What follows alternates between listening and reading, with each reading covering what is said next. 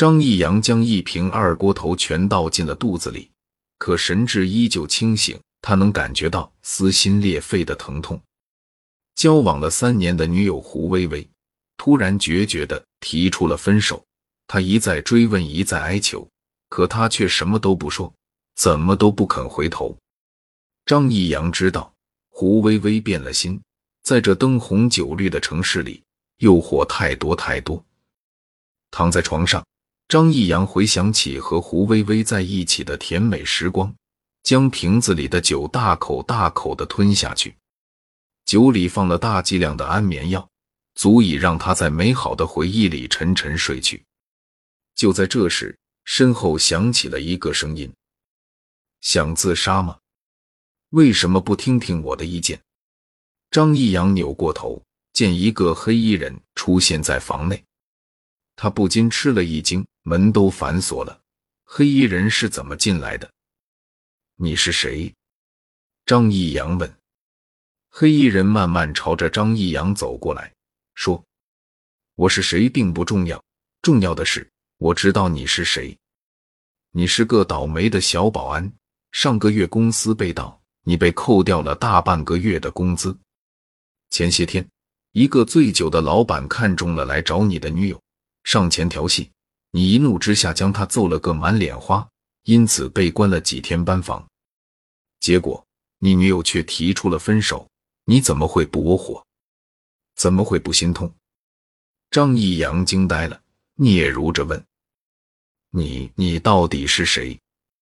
黑衣人笑了：“我是个导游，能帮你解决一切麻烦。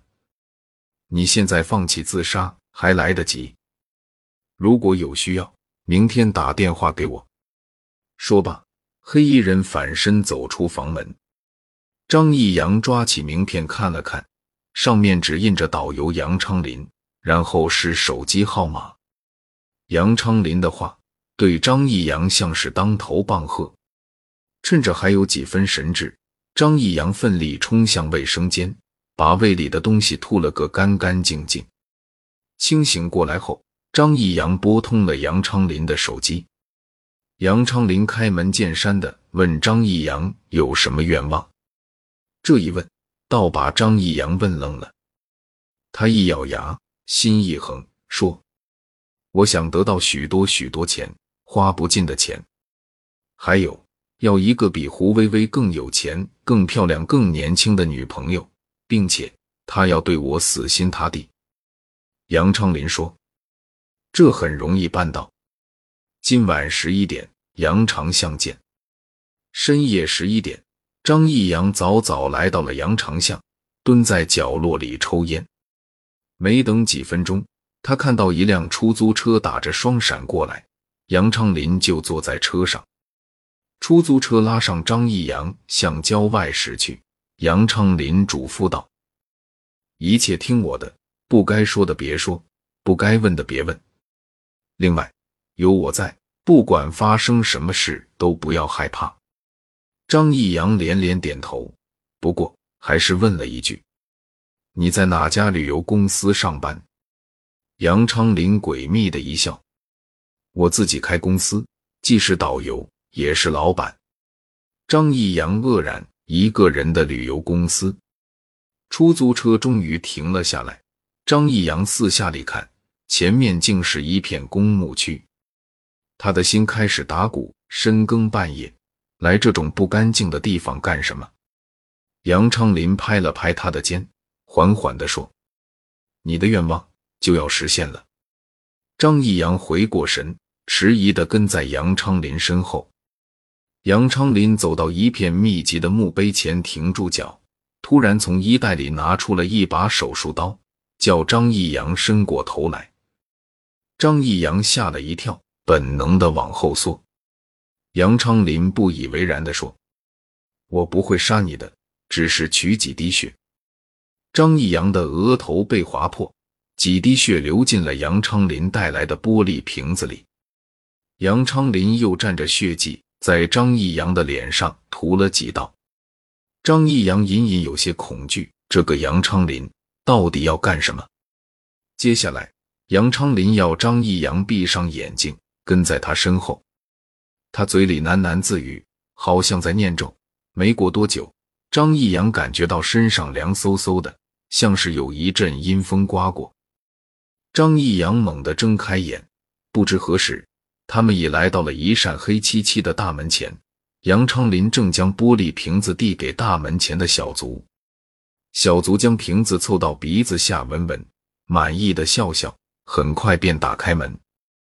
杨昌林和张义阳进到了里面，张义阳的心已缩成一团，脑子里冒出了一个念头：他进了鬼门关，走过一段漆黑阴森的路，张义阳的心跳如同擂鼓。杨昌林一言不发。张义阳也不敢多问。不知走了多久，张义阳眼前豁然开朗，灯火通明，场景竟然跟夜市无异。只不过卖的东西却是零七杂八：手机、电视、奔驰车、手表、照相机、童男童女、花篮。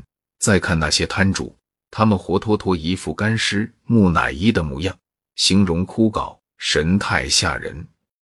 张义阳惊得毛骨悚然，他们他们看上去像鬼，卖的东西分明都是烧化物，这这是什么地方？张义阳颤声问道。鬼市，杨昌林轻描淡写的说：“明白了吧？我是鬼导游，接引阴阳两界。”张义阳膝盖一软，整个人差点坐在地上。杨昌林不屑的看了他一眼：“阳是得不到的，你可以通过阴势得到。”张义阳的牙齿打着颤儿，一个字都说不出来。他的脚也软了，几乎是杨昌林提着他走，一直走过半趟街。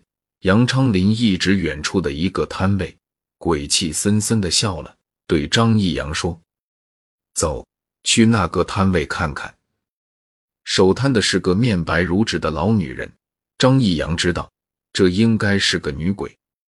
摊位前摆放着十个布偶，都是青绿衣裳，描眉画眼，看上去十分娇媚。杨昌林上前搭讪，让张逸阳说一遍自己的愿望。张逸阳脑子里一片空白，经杨昌林再三提示，才说要花不尽的钱，要年轻漂亮的女孩子。